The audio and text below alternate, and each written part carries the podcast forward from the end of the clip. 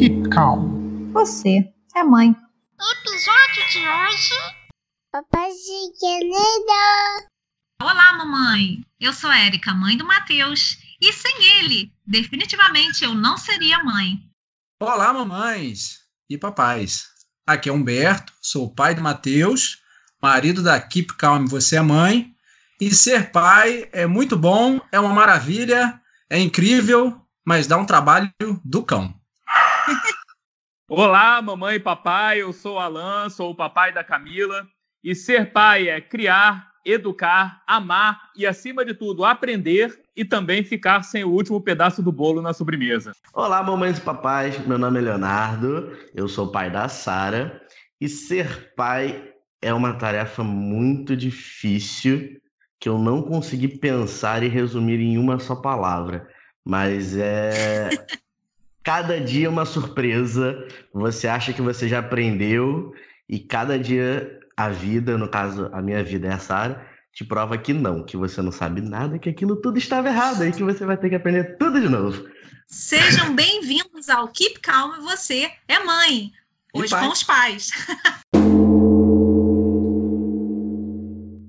Muito bem, pessoal. Obrigada aí por vocês terem atendido aí esse, esse pedido de, de programa especial de Dia dos Pais, para a gente ver um pouquinho sobre a percepção de vocês. Como é que foi essa relação de, de ser pai para vocês? Quem que começa nessa ordem? Eu é. acho que a gente tem que deixar os, mais, os que são mais sensíveis na frente, entendeu?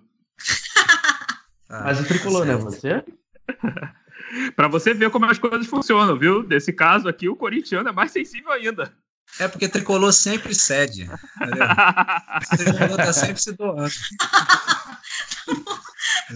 ok, é. ok, ok, ok. Ah, então. Então, é, olha, eu, eu, eu acho que eu sempre quis ser pai. É, eu tive, eu tive a oportunidade de ter dois pais, né? É, meus pa minha mãe e meu pai se separaram, depois eles casaram de novo. Então eu sempre tive uma, uma relação com muito boa com meu pai e uma relação muito boa com meu padrasto. Então, eu acho que eu tive, assim, a sorte de ter dois pais, porque cada um sempre acrescentou alguma coisa, acho que na, no meu jeito de ser, no meu jeito de pensar. E eu, eu sempre me vi querendo ser pai. Mas depois que eu me tornei pai, é, é, foi o que eu falei no início do programa. É, é uma alegria imensa, mas eu acho que a gente às vezes romantiza muita coisa e a própria, acho que a sociedade, a cultura romantizam muita coisa e depois que a gente vira pai mesmo, que a gente percebe que, que é bastante amor, que é muita doação, mas que é um trabalho gigante. Árduo, né? Árduo, exatamente. É, no, no meu trabalho o pessoal fala que é a, a, aquele negócio da piscina gelada, sabe? Você tá na piscina gelada e fala com o outro, vem, vem que tá quentinho, pode vir. Acho que, acho que é um pouco isso. Pode vir que tá bom. Eu acho que quem já rompeu, né? Aí ele não quer ficar sozinho, né? Porque aí ele chama os outros para vir, né? Então. não, mas é, é, eu, eu acho isso. Eu sempre, eu sempre quis. Acho que eu sempre quis ser pai. Eu, eu me sinto muito feliz sendo pai. Mas eu compreendo também que é bastante trabalho. Por isso eu sempre digo para as pessoas: olha, é importante você realmente querer, mas acima de tudo é importante você também já tá meio que estruturado com a sua esposa, né? Para fazer este cruzar esta ponte? Então, eu sempre quis ser pai, né? Porque assim, a família aqui é grande, tem muitos primos e sempre vivi rodeado de, de criança, né? Eu tenho uma filhada que hoje tem quatro anos e aí meio que eu, eu já tinha ali meu test drive com ela, né? Então eu levava para passear, trocava fralda vendo vídeo no YouTube. Sim, eu não sabia trocar fralda, tive que ver um tutorial no YouTube para aprender como é que fazia isso com um boneco de verdade. É. Ai, gente, mas ninguém, mas ninguém nasce sabendo, né, trocar fralda. Eu sabia. Eu sabia porque eu tenho uma irmã temporal, então aí eu troquei fralda dela. Não, aprendeu a trocar fralda dela. Quando meu filho chegou, eu sabia trocar fralda. Ha! Mas ah, mas é diferente. É, é diferente. É diferente. Trocar a fralda do filho dos outros, trocar a fralda de irmão e trocar a fralda do seu filho é totalmente diferente. Teve uma vez aqui que eu fui trocar a fralda da Sara e eu cometi o bom e velho erro que todo pai de primeira viagem comete, que é o quê? Não botar a fralda limpa embaixo antes de tirar a suja. E aí, digamos que eu tomei um banho, né? Banho de xixi. Foi, foi a primeira vez que eu troquei fralda da Sara, inclusive. Foi um pouco traumático para mim. Já chegou chegando, né? É, pois é, mas hoje a gente já se entende, entendeu? Eu, eu, eu dou umas distrações para ela nesse momento e a gente vive aí. Enquanto isso, a gente vai trocando fralda. Eu também sempre tive o sonho de ser pai e, assim como Humberto, eu também sempre tive meu pai e meu padrasto muito próximos. É, e aí a gente, enfim, fez aquela programaçãozinha de cálculo financeiro, né? Fizemos um cálculo, tem o que, que isso vai nos custar? Vai nos custar umas fraldas, vai nos custar umas pomadas, etc. Ótimo, estamos preparados. E aí, quando a Camila nasceu, a gente viu que aquele cálculo foi todo por água abaixo, que ele não serviu para absolutamente nada e que era muito mais caro do que a gente imaginava. Então, é, e era engra engraçado também porque eu também sempre tive um medo muito grande, além, apesar de eu sempre querer ter sido pai, eu sempre tive um medo muito grande de ser pai, principalmente pelas mudanças que isso traria na nossa vida. É, e vou falar uma coisa, principalmente aquela parte de você não vai mais dormir. E aí foi tranquilo, porque quando a Camila nasceu, a gente realmente não dormiu mais e não dorme até hoje. Então, é, não, não, não, podemos dizer que não tínhamos essa expectativa. Nós tínhamos, ela se confirmou. É, eu, a gente também. É, eu confesso assim que é, essa parte do sono, né? Ela, ela realmente me deu uma zoada, porque eu, eu, eu entendia que haveria uma restrição de sono, né? Mas eu não sei porquê, na, na minha cabeça, eu imaginava assim: ah, mas em algum momento essa criança vai dormir, né? Em algum momento ele vai fechar os olhos e vai ter uma noite de sono completa, né? E o Matheus está com dois anos, cinco meses, né? Acho que no último mês é que eu comecei a degustar o que são seis horas de sono, né? Seguidas, seis horas, né? Nunca mais do, nunca mais do que isso. E, e realmente é, é, eu, eu li livro, né? Eu li eu li o livro Encantadora da. de bebês. Li o livro da Encantadora de Bebês. Nana Nenê.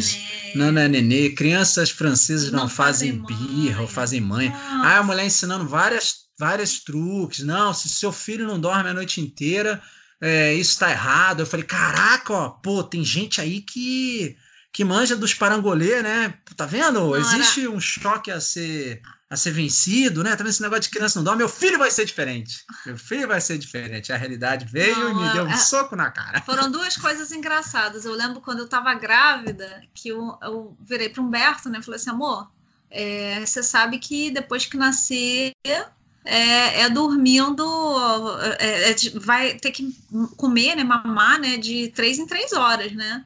Aí ele, ah, três em três horas tranquilo, é mais ou menos o tempo que a gente também, né? Come, né? De três em três horas. Eu falei, não, amor, ao longo de 24 horas. Aí ele, o quê? Vai ficar acordando de madrugada? Eu falei assim, Beto, você tá de sacanagem, Eu, né? eu lembro assim que eu, eu tava, a gente que tava em Belo Horizonte, alguma coisa assim, aí eu, eu parei alguns minutos e aí eu refleti sobre aquilo. Aí eu falei assim, e realmente é de três em três horas, inclusive durante a madrugada. E aí eu confesso que ali eu me assustei, mas já não tinha mais o que fazer, né? Porque a sementinha já tinha sido plantada, né? Então, Eu lembro quando a gente. Quando a gente. Quando a Camila estava com alguns poucos meses e o Matheus ainda não tinha nascido, e eu chegava lá no escritório, assim, com um pouco cansado, com um pouco de sono.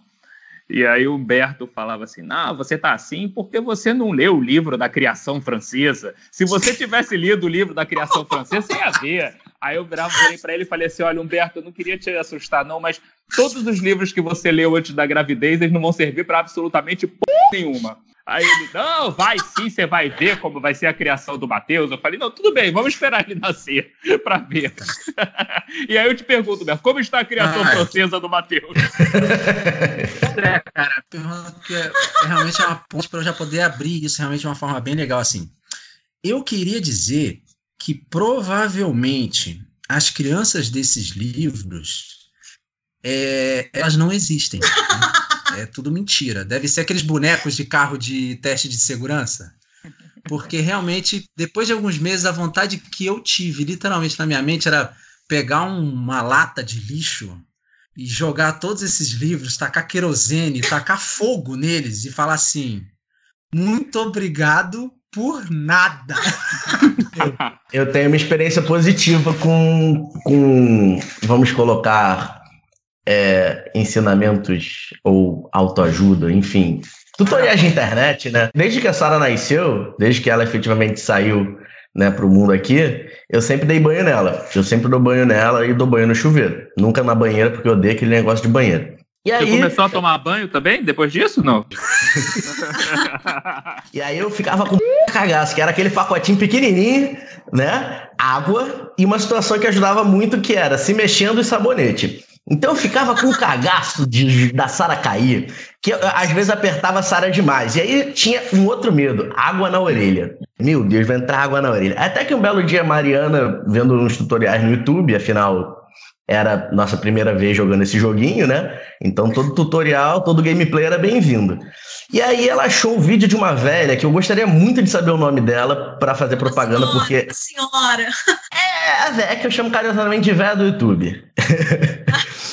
que mudou minha vida. Que ela falou: não, ó, tem uma posição que você segura a criança aqui, que você pega ela por trás aqui, tapa os dois ouvidinhos dela e fica tudo bem. Também não precisa se, não, não precisa ficar nervoso, porque ela estava imersa na água. Então entrava água pelo ouvido, pelo nariz, pela boca e por qualquer outro poro que estivesse aberto. Eu, pô, é verdade, né?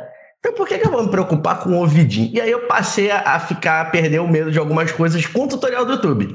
Entendeu? E aí eu vi que umas coisas funcionam, realmente funcionaram, pelo menos comigo. Se você que está ouvindo não funcionar, não é culpa minha. É, funcionou comigo. e outras que realmente não funcionam com ninguém. Ah, então, é, teve umas coisas que é meio igual o que você falou, teve umas coisas que realmente funcionaram, mas assim, a incidência de funcionar é tipo 20%, é. 30% do que ali tá falando realmente, porque o resto. Aproveito para sugerir ouvir o podcast de Bebês Encantados, que é justamente ah. sobre o, o, esse livro Encantadora de Bebês, que eu falo um pouco da minha experiência e uma amiga minha que fez e deu tudo certo. Algumas coisas eu acho que valeram a pena, foram, são algumas dicas que o livro dá, mas eu acho que é diferente, né? Tem muita gente que encara esses livros como manual. Não é manual, é, são dicas. É, você vai usar algumas coisas e outras não vai dar certo. É assim mesmo. Com certeza, com certeza. E aí, e a hora do parto, hein? Ah, eu tenho uma história ótima sobre a hora do parto. A Tamara fez cesariana, né? Porque a Camila estava numa posição que, que era ruim de, de encaixar, enfim. E aí foi marcada a cesariana para ela. Aí a gente chegou no hospital. A Tamara tem uma prima que é médica, que é quase como se fosse a nossa clínica. Ela foi acompanhar a gente no parto. E aí eu fui para aquela salinha para colocar aquela roupa de médico, né, de enfermeiro, sei lá. Uhum. E aí quando eu cheguei, eu estava super nervoso, a Tamara foi para a sala de parto. E aí a prima dela que estava me acompanhando falou para mim: "Você já comeu?" Eu falei: "Não, não comi ainda". Ela: "Não, não, então você vai comer, porque senão você pode ter alguma coisa, é melhor você comer". E me colocou num bandejão dos médicos da perinatal e eu tava sem entender o que estava acontecendo. Sabe quando você está numa situação meio que em transe? De repente, quando eu me percebi, eu estava na fila com os médicos, com a roupa de médico, fazendo, comendo self-service. De repente, a Tamara chegou e perguntou lá dentro: Ué, cadê o Alan? E responderam: Ah, ele foi lá do self-service comer. e aí a Tamara entrou em pânico, porque eu tava, não estava chegando, não estava aparecendo. Eu, obviamente, não consegui comer nada, botei uma colher de arroz só e comi uma colher de arroz e voltei lá para a sala de parto. Quando eu entrei, eu já entrei sentindo aquele cheirinho de churrasco, né, que a gente sente quando estava fazendo o corte da cesariana. É, aí eu já fui ali para trás do pano, já não olhei para absolutamente mais nada, e isso aí, a partir daí, eu só tive a imagem da Camila nascendo. Aí iam perguntar para ele, e aí, doutor Alain, o senhor fez a cirurgia do fulano? Como é que tava lá? É. Exatamente. E aí depois a Camila, Camila veio, e aí vai aquele primeiro mês, aquele primeiro mês é uma coisa um pouco perturbadora para os pais, né? Eu acho, porque é, é, quase como se a gente perdesse a nossa mulher, porque a nossa mulher, ela obviamente, ela tá que 100% ali com a parte de amamentação, né, do filho e tal. E assim, a, e a nossa filha não tá, faz a menor ideia de quem nós somos, né? Porque ela tem a ligação com a mãe em relação ao leite, mas o pai é basicamente um estranho, é uma figura ali que que decorativa e que está ali para fazer aqueles, aqueles fazer a parte acessória, né? Pega uma coisa, botar pega outra, rotar. bota para rotar. a gente fica um pouquinho perdido nesse primeiro mês. É, é, eu até confesso que eu, se eu fosse ter um segundo filho, ou se eu for ter, eu gostaria muito, de repente, de pegar ele com uns três meses, assim, seria bem melhor, né?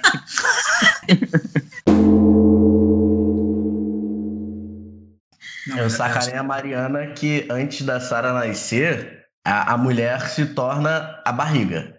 É, é o centro, literalmente, das atenções, é sempre a barriga. E aí, depois que a criança nasce, ela é basicamente peito. Até a criança parar de mamar. E aí ela vai tendo um espectro maior de visualização da mãe, né? Ela, aí tem uma cara acima dos peitos, que coisa interessante. Aí depois ela descobre em algum dado momento que tem um cara que acompanha os peitos, que acompanha aquela cara. Mas assim, é. é, é e que é acompanhava há bastante tempo, inclusive. É, pois é. Eu lembro que antes do no parto, da, da no, no dia anterior, né, da gente ir pra maternidade, eu, eu falei, filha Aproveita seu último momento aí dentro, porque quando tu sair, tu vai ter até que respirar. Eu não menti para ela. E aí, toda vez que ela fica gripadinha, tem alguma coisa, eu falo, viu? Papai avisou. Papai falou que o negócio aqui fora ia ser um pouco diferente. Ficava aí dentro, tava de boas. Quis sair, olha o problema. O meu, o meu, o, o meu da hora do parto foi meio louco, né? Você já contou em algum podcast que eu não me lembro. Já, eu mas... vou no próximo é, episódio, é, eu, eu, vou contar. Não dá, mas não dá tão o... spoiler. Não, vou dar tão spoiler. Um o, o nosso foi meio pancada, né? Porque foi o Matheus foi prematuro, né? Eu tinha botado a roupa lá do, dos médicos, né? E aí, o, só que o meu medo era o médico literalmente me esquecer no corredor. Né? Então eu, eu tava assim, eu ficava no corredor e eu vi que ele estava se movimentando lá e tudo mais. É que, tinha, é que tinha muita preocupação no parto de como o Matheus ia nascer. Por isso acho que você ficou com medo não, não, de esquecer. Não, porque... aí eu, eu, eu, porque eu tava lá com a roupa, aí eu vi o pessoal se mexendo lá, e aí eu já tinha, você lava a mão, né? E aí você fica. Você fica parado, né? Igual um dois de pau, né? Com aquelas mãos pra cima e, e nada de ninguém me chamar, né? Aí, aí eu, aí eu, de vez em quando chegava assim na porta, assim, e aí eu tinha um medo de, tipo, olhar e, sei lá, a Erika já tá com as tripas de fora, e aí eu capotar, desmaiar, né? Então eu ficava meio assim na porta, e aí eu, oi, doutor, só para lembrar que eu tô aqui. Aí ele, não, calma, pai, daqui a pouco a gente chama, calma, daqui a pouco. Eu, ah, tá, tá bom. Aí eu ficava parado assim, daqui a pouco eu voltava. Não, doutor, só para lembrar que eu tô aqui. Calma, pai, calma que a gente já vai te chamar, a gente já vai te chamar, calma. Mas o, o do parto realmente foi. Eu, que eu não queria ver nada daquele, né, do, do parto e tal. Aí, assim que o Matheus saiu, né? Eu acompanhei porque é, eu fiquei com a missão é, de filmar, né? A criança, né? Filmar a mãe sem ter nenhum tipo de treinamento, especialidade ou treinamento para esse tipo de situação, né? E aí tu soma nervosismo, né? De vai virar ah. pai, com todo o nervosismo da situação, então, literalmente, as filmagens, quando a gente hoje vê as filmagens, elas miraram bastante o chão, né? Você vê que o chão estava bem limpo. O assim. chão realmente do hospital se percebe, o chão, e o som, né? O som da criança chorando. E aí eu lembro que eu fiquei na cabeça que eu tinha que ver aquele negócio do cordão umbilical, né? Que todo mundo falava que tinha que guardar o cordão umbilical. E eu lembro que quando o cara cortou o cordão umbilical, que eu lembrei assim, falei, ih, ô seu pediatra, dá para guardar agora ali? Não, agora não dá não. Aí eu falei, ah, tá bom. Aí nisso, eles, um falou com o outro, assim, com... E aí eu olhei para trás. Aí quando eu olhei para trás, a Erika tava lá, né, com, com a parte da, da barriga aberta. Aí na hora que eu olhei, assim, por um lance, eu tive um relance da, de alguma parte do corpo ali. Aí eu... Aí, calma, pai, calma. Não, não, olha para outro lado, pai, olha para outro lado. Aí eu aí fiquei olhando para o Matheus. Mas o, o parto realmente foi essa loucura aí de segurar para não capotar, né? E passar mal. Mas foi, foi uma emoção legal. Vocês receberam alguma instrução bizarra na, pra hora do parto? Tipo assim, aqui a Mariana me falou: ó, oh, amor, depois que a bebê sair, não importa como eu esteja, bem ou mal, você tem que ficar colado com ela. Ah, sim. médico ah, para outra sala, sim, você tem que acompanhar. Eu, não, tá bom, amor, tudo bem. Só que aí ela, ó, mas você tem que prestar atenção em algumas coisas. Eu, ah, você tem que contar se ela tem cinco dedinhos, eu. Hã? Caraca, Dos pés, das mãos, eu é. Tá bom, beleza. Aí quando a Sara saiu assim, eu, a primeira coisa que eu fiz que eu lembro foi contar os dedinhos. Eu contei lá, eu não, tá certinho, agora posso ver a criança. Mas depois, né, depois aí, só alegria, né? No fundo, a nossa única função na hora do parto é realmente ser esse cão de guarda, né? Não importa o que aconteça, você vai com a criança, você literalmente vira um Doberman, né? É, aí o cara, você não pode entrar aqui. Que não pode entrar cá, cara? Vou entrar, rapaz. Meu filho, eu tô junto aqui. Sai fora. Eu recebi uma instrução muito importante que foi a seguinte: é, bom, os talheres estão ali junto com os guardanapos. Tá certo. cara comendo feijão, arroz feijão. Lá, a mulher dele lá na sala de parto.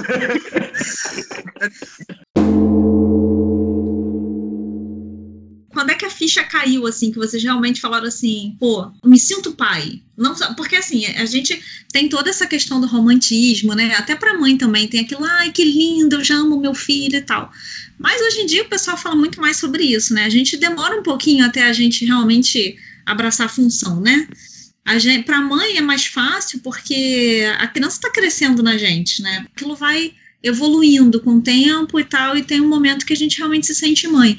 Mas e para vocês, assim, qual foi o momento que vocês olharam e falaram assim, caraca, agora eu sou pai, é isso aí. Bom, para mim foi quando eu vi o meu primeiro extrato bancário. gente, olha, eu acho que depois desse podcast a gente faz um crowdfunding aí pro nosso amigo aluno. que o negócio Não, mas, mas, agora, mas, mas, falando sério, foi é, com mais ou menos 20 dias de, de vida, Camila teve uma suspeita de meningite, né? Ah, e aí ela, ela enfim, foi uma um pediatra, uma pediatra um pouco maluca que a gente tinha antes, que que acabou entendendo que a gente deveria ir correndo com o hospital para ela, com ela, e aí a gente foi para a emergência do Barrador Nossa. e tiraram até aquele líquor da coluna dela com 20 dias e eu tive que ficar meio que quase comprimindo ela para conseguirem pegar o, o líquor da coluna. É, e aí a gente ficou lá por eu lembro que a gente ficou lá por cerca na emergência por cerca de 10, 12 horas até a gente conseguir achar uma UTI neonatal para encaminhar ela. E eu fiquei de madrugada e a Tamara chorava muito, meus, minha mãe, minha sogra, todo mundo chorando muito. E eu tive que ficar lá resolvendo tudo isso e, e tive que ficar discutindo com o plano de saúde às três horas da manhã no telefone para dizer qual a UTI que eu queria que encaminhasse ela. E quando, enfim, eu consegui a UTI para encaminhar ela, que ela foi para São José, e a ambulância chegou e pegou ela e a Tamara, porque ela porque só, só permitia uma acompanhante dentro da ambulância, e a Tamara foi da ambulância com ela, e eu fiquei no carro para ir depois a, por atrás, aí foi a hora que eu comecei a chorar. Foi depois de, de mais ou menos umas 15 horas, eu tive que ficar segurando a onda, resolver o que eu tinha que resolver com a minha filha, resolver todas essas questões para conseguir colocar ela no lugar onde eu, onde eu tinha que colocar. Ali foi a hora que eu comecei a chorar e que eu realmente realizei que eu era pai. Nossa, que bacana. Uau. Quer dizer, é uma, uma história pesada, né? Mas é, é bonito, né? Assim. Eu lembro assim que a primeira grande emoção assim de do lance do pai foi no, na primeira ultrassom que a Erika fez. E aí o médico chegou e colocou o equipamento do, da ultrassom e aí já não, não tinha imagem ainda. É. Assim que ele colocou, veio o coração do Matheus, assim, tum, tum, tum, tum, tum, tum, tum, tum, Na hora que eu escutei aquele o coração batendo, é, e aí ele mostrou assim na tela, né? E é um negócio miúdo, não dava para ver nada. Né? Ele falou: olha, tá aqui. Aí ele dá um ampli, mostra o coração. Aí eu falei assim: caramba, tipo, tem um, tem um coração ali que é, sei lá, menor do que um, uma ervilha e já tá batendo. E aí eu virei, e aí eu pensando assim comigo, falei, eu tenho que cuidar do meu porque essa criança que está aí é, vai precisar de mim, né? E quantas vezes a gente às vezes não, não liga muito para a saúde, né? Tipo no dia a dia, né? Então acho que isso foi um primeiro momento assim para mim. E aí eu lembro que no, quando o Matheus nasceu, quando o Matheus nasceu, toda loucura da de de prematuridade e centralização e tudo mais. E aí eu encarregado de ser o Doberman, eu lembro que aí eu fui para UTI, ele, né, o Matheus não foi para o berçário, ele já foi direto para ala de UTI, que é a UTI 1 da perinatal, que é tipo a mais sinistra, tipo ficar de observação. E, e aí deixaram, já não tinha mais horário de visita, então só podia entrar se seu filho tivesse nascido naquele momento. E aí eu lembro que eu tava lá e, e aí a Érica no quarto lá, com anestesia e tudo mais, dopada, enfim, né? E eu tava assim, aí eu vi o Matheus entubado, com uma máscara de oxigênio, um monte de coisa. E aí eu lembro assim que eu olhei e eu perguntei pro médico: ah, eu posso, posso colocar a mão, né? Porque dentro da, da incubadora. Ele falou: não, incubadora. pode, tal, é da incubadora. Aí eu fui, coloquei assim a mão nele, aí ele, ele deu uma mexidinha assim, e aí eu olhei assim para ele, E à minha frente tinha um outro pai que tinha nascido a criança há pouco tempo também. E aí ele estava parado, bem imóvel também, olhando para a criança, eu também olhando para o meu, ele olhando para o dele. E aí a gente cruzou o olho, ele olhou para mim, eu olhei para ele. E aí eu eu pensei assim, caramba, eu sei exatamente como ele está se sentindo. E agora? Porque ninguém disse para mim que ia ser assim. Todo mundo disse para mim que ia ser meu filho ia nascer, eu ia ficar no quarto e aí ia ser bonito, as pessoas iam me visitar hum. e depois a gente ia para casa, né? E o para casa demorou 21 dias para acontecer. Então, assim, para mim que esse momento também, o momento que eu tava lá sozinho com ele, numa UTI, e tava escuro já, porque os outros bebês estavam dormindo. E aí eu lembrei que a minha esposa estava no quarto e que ele estava ali sozinho e que de alguma forma eu teria que ser a ponte é. né, para que as coisas funcionassem. É, eu acho que esse foi, acho que o momento assim que eu realmente também me veio à mente do tipo, caramba, eu sou pai e isso tem responsabilidade. Só Léo. tenso, hein? Só tenso. Ah. E aí, Léo? Você tem uma história leve? Avisa aí, Léo. Tu avisa aí, Léo. Não, é, é assim, a Sara que a Sara ela tem alergia alimentar, né? Alergia alimentar severa. E a gente só foi descobrir isso com dois meses. Até então eram muitas trocas de fralda, choros e tudo mais, que a gente não sabia o motivo, né? Mas achava que era bebê, normal, bebê chora, bebê caga, bebê mija, bebê dorme. Então, até então era meio que padrão, né? Aí é, a gente foi na pediatra, fez alguns testes, aí descobriu que era realmente alergia alimentar e tal. Mas eu acho que o, a hora que virou a chave foi tipo assim, um, um dos momentos, logo no início, antes da gente descobrir a alergia, que Sara chorava muito copiosamente, Mariana dava peito, não conseguia fazer ela chorar, fazia malabarismo com a criança, nada fazia a criança chorar. Aí eu fui. Criança chorar ou criança parar de chorar? Não, é, nada faz ela parar de chorar, isso. Isso que eu quis dizer. e aí eu fui lá, né, tipo, super-herói, tá ligado? Tipo, vou resolver isso aqui agora. Aí peguei a Sara, botei no colo, fiquei fazendo carinho nela e tal, ela parou de chorar e dormiu. Aí quando ela dormiu, que eu falei, caralho, ó, dá pra fazer um negócio também, cara. Aí que me vê aquele, tipo, cara, realmente, tipo, porque é aquilo que você falou, né? É, pro pai, é, no início da gestação, início da, da vida do bebê, é muito complicado, porque são poucas efetivamente as coisas em que ele consegue ajudar, tipo, trocar fralda, arrumar alguma coisa e tal, mas a maioria dos momentos ele passa com a mãe, mamando, porque ele precisa disso, né? E não há nada que você possa fazer a não ser olhar. nada mais você pode contribuir a não ser olhar e, e algumas outras coisas. E aí, nesse momento que foi logo assim no iníciozinho, que, tipo, fui eu e a Sara, que, tipo, eu resolvi o negócio, eu falei, caraca, ó, ó, quase que fiz foto, mas não dava pra fazer, né, que a Sara tava dormindo. mas acho que foi esse, esse momento que, que a chave virou de, tipo assim, cara, realmente também depende de mim, sabe? Tipo, cara, eu sou pai dessa criança. Na hora do parto, tem toda aquele, aquela parte romântica do que bonitinho. Fiz vídeo chamada para minha mãe, minha mãe quase bateu o carro porque ela tava dirigindo indo pra maternidade, mas enfim. É, falar isso.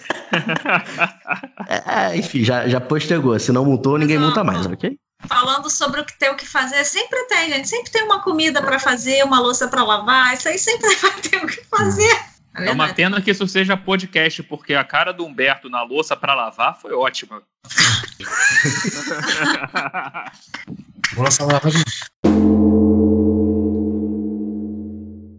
Queria agradecer a presença de vocês. É, aproveitar para convidar vocês também a curtirem a nossa página no Instagram, que é Keep Calm Você é Mãe, tem no Instagram e tem no Facebook.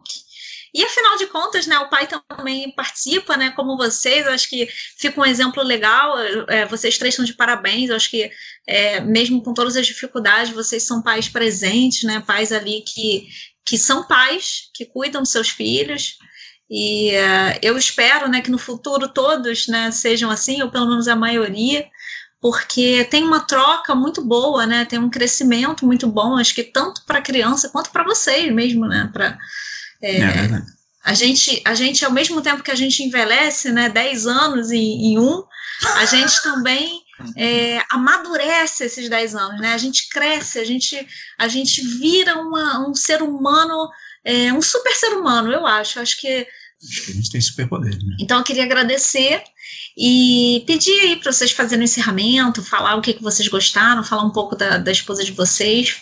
Bom, eu queria então é, mandar uma mensagem aqui para Tamara, para né, minha mulher, que eu, desde o momento em que eu decidi que eu teria uma vida com ela, eu tinha certeza absoluta que eu tinha escolhido a melhor mãe possível para minha filha que viria, né, ou se fosse filho. É, e ela realmente, sem a menor sombra de dúvidas, ela também é responsável por me fazer um pai melhor, porque é, se não fosse ela junto comigo, é, eu não consigo imaginar como que a gente que eu conseguiria dar conta dessa, dessa, dessa responsabilidade e desse papel de ser pai. Então, queria dar um beijo enorme para ela, dizer que eu amo muito ela e que eu amo muito a família que a gente construiu. E gostaria de aproveitar e pedir para vocês curtirem a nossa página no Facebook do escritório, que eu sou sócio do, do Humberto, né, que é o marido da Érica. Né, então, eu na verdade, eu, eu até aturo ele, às vezes, mais tempo na semana do que ela. Porque é uma coisa bastante difícil, né? Mas a gente segue a vida. Então, se vocês puderem curtir é, a página do escritório, Peterson Museu Almeirão Advogados no Facebook, para dar aquela forcinha e ter um pouco mais de conhecimento sobre a parte jurídica.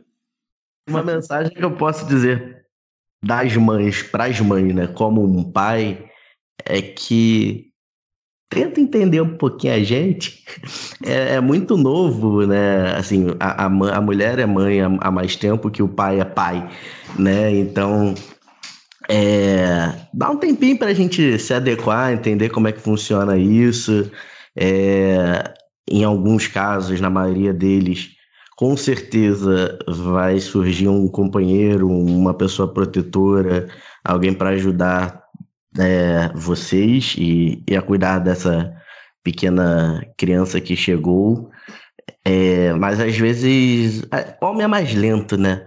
Então vai demorar um pouco para virar a chave, para entender toda essa situação, para entender que aquela noite de conchinha agora tem um terceiro ser que de repente às vezes vai estar tá no meio e que você vai dormir de conchinha sozinho. É... aquela coisa que ninguém conta, né, para os pais. Então, se tem algum pai ouvindo isso, sim, isso vai acontecer com vocês. Né, amor? Tudo bem? Tudo bem? Então, e também dizer para Mariana que, ainda que a Sara diferente é, é, não tenha sido tão planejada, é que ela aconteceu na hora certa que ela veio para nos unir e dar maturidade também quanto casal, que isso também é importante quando chega um filho, você entender que não é só mais um para o outro, mas é um para o outro e para um outro que depende muito mais de vocês do que vocês entre si, né? É, como tá chegando o Dia dos Pais, desejar também um dia, feliz Dia dos Pais para quem for pai para quem for mãe, o Dia das Mães é em outro mês, não é agora, então desculpa. E o momento jabá, né? Pedir também para curtir lá a página nas redes sociais da agência Coé, que é a agência de marketing que eu sou sócio. COE, como, como a gíria mesmo, carioca. Coé. Isso aí. O que eu queria dizer, assim, para minha esposa e para as mães, de modo geral, é que realmente o homem é um bichinho meio lento, mas que a gente, quando percebe esse pai, a gente compreende que a gente também tem essa responsabilidade e que a gente tem que se fazer presente.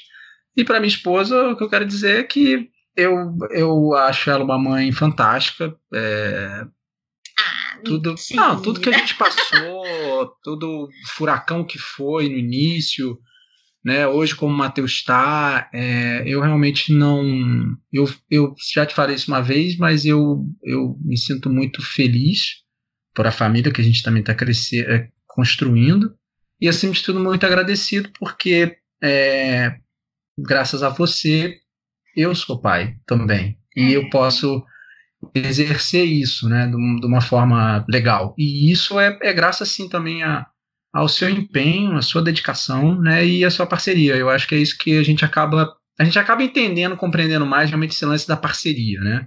É um projeto em conjunto e não um projeto de um só. Então, acho que é isso e dizer parabéns, né? Parabéns. É, obrigada.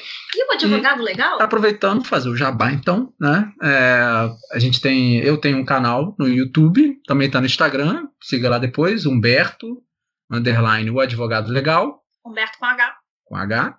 E no YouTube é o advogado legal. A ideia do canal realmente é a gente desmistificar o direito, falar de um jeito mais engraçado, né, sem a linguagem alienígena dos advogados, porque direito está na nossa vida, né? Então é bom as pessoas estarem espertas com as dicas, e a gente está sempre dando dicas lá no canal, que é editado pela, com o apoio da agência Square.